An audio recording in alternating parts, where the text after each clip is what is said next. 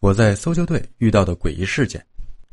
我在 H 省应急救援队干了五年，最初这是民间自发组织机构，现在已经成为了社会公益单位，不盈利，平时相对自由，大家都有各自的工作，但在关键时候，大家就会集结起来，在领头人宇哥的带领下，组成一支专业的搜救队，配合相关部门开展搜救工作。其中也有一些让我记忆深刻的事情，在这里跟大家分享。也算留个纪念。第一个故事：湖底洞穴。大部分的搜救任务其实都很简单，一般情况下不是同伴走丢了，就是意外受伤难以移动，只要对方能够提供大致的方位，找到人不是问题。但这一次的经历有点特别。那是一个谷地森林的湖边，走丢的是个二十出头的女孩，一行人都是大学生，来湖边露营的。湖泊接近干涸，只有湖底还留有不到一米深的水。几个人就在湖床上抓淡水蟹和鱼，结果上岸的时候就发现少了一个人。他们就近寻找未果，只好选择求救。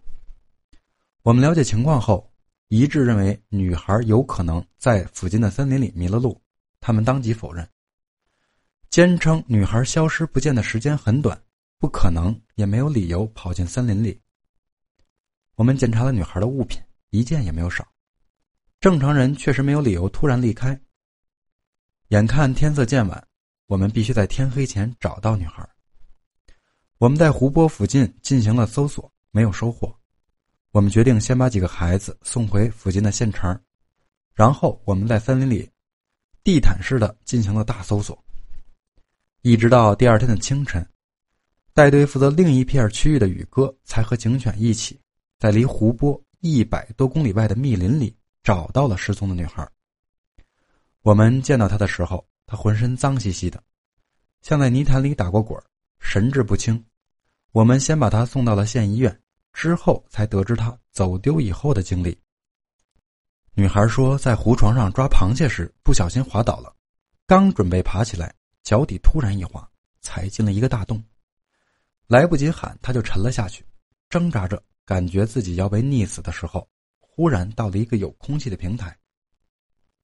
他爬出水面，发现是一个山洞，山洞里有个水潭，洞里没有灯，但四周明亮，因为墙上有些发光的石头，山洞像是天然形成的。他仔细看了那些石头，像是巨大的鹅卵石，石头里面似乎有液体在来回滚动。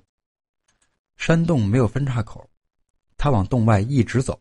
感觉大概走了一个多小时，周围石头的光亮越来越暗，最后摸黑走了一段路，他就看到了一个洞口。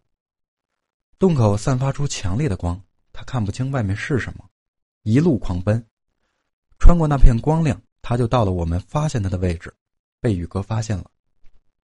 可是宇哥告诉我们，发现他的时候，四周全是遮天蔽日的树木，根本没有山洞，更没有看到发光的石头。和洞口。后来听村民说，湖底的确有个大洞。大旱的时候，如果湖泊干涸，大家就可以看到，那个洞深不见底，没有人下去过。听说这个洞直通阎王殿。至于密林里那个奇妙的山洞，确实没有人见过，因为密林里树木太多，本地人不带工具的情况下，也不一定能够随便出来。也许山洞的故事是女孩自行编造的记忆，但是一个女孩徒步走进森林里，走出一百多公里，已经让人难以置信了。第二个小故事：塑料袋预言。每年驴友探险导致死亡的案件其实不少，大部分都是因为没有根据自身情况制定合适路线，强度太大导致体力不支，最后发生意外。往往跟着宇哥搜寻一大圈找到人人却凉了。大家都会十分沮丧。那是一次大规模的搜救，出事的驴友曾经也参加过搜救工作，和我们比较熟悉。那次搜救的时长长达一个多星期，警方也有参与，社会关注度颇高。驴友两男一女在一位村民向导的带领下，在一处地形复杂的断崖地带探险。失踪男和女生是情侣关系，半夜失踪，事发地除了绝壁。附近还有多个大大小小的天坑，期间还连续下着雨，搜救难度比较大。在整整六天后，附近的区域已经搜遍，排查了三个天坑，一无所获。我们的宗旨是活要见人，死要见尸。终于在第四个天坑里发现了目标，但天坑有八九十米深，失踪男存活的可能性微乎其微。天坑是个葫芦形，上大下小，没有专业设备无法营救，我们只好等第二天。失踪男被捞上来的画面很难看。当晚，他沿着侧壁滑入天坑，摔在子坑里，全身多处粉碎性骨折。随后七天，粒米未进。靠着一点雨水支撑，估计后几天都在昏迷。失踪男的死亡时间检测出来是在事发的第七天，也就是我们发现目标却无法营救的那天晚上。对于这个结果，大家沉默了良久。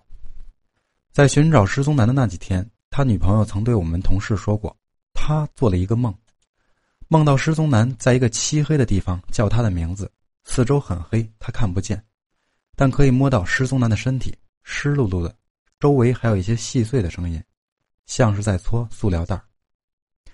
那段时间，女朋友一直做同样的梦，直到她看见了失踪男的尸体。之后，他在我们同事的陪伴下来到事发地，把自己的手链丢下天坑，算是纪念。从此以后，大家再也没有在户外活动中见过他。后来我们才知道，那天半夜，失踪男离开营地。掉进天坑时，身上没带食物，口袋里只有几个塑料袋。我不敢想象那几天失踪男到底有多恐惧和绝望，因为经过检查，那几只塑料袋被撕碎，藏在了他的胃里。关于那个梦，我们猜测是女朋友伤心过度，环境漆黑，是因为她既担心又不知道失踪男在哪里。湿漉漉的感觉是因为那几天都在下雨，但是塑料袋的声音。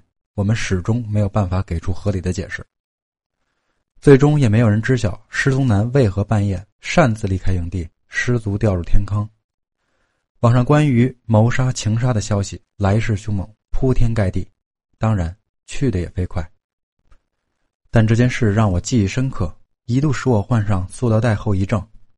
每次爱犬小白把塑料袋踩得擦擦响的时候，都会让我惊起一身冷汗。窝在被子里半天不敢发声。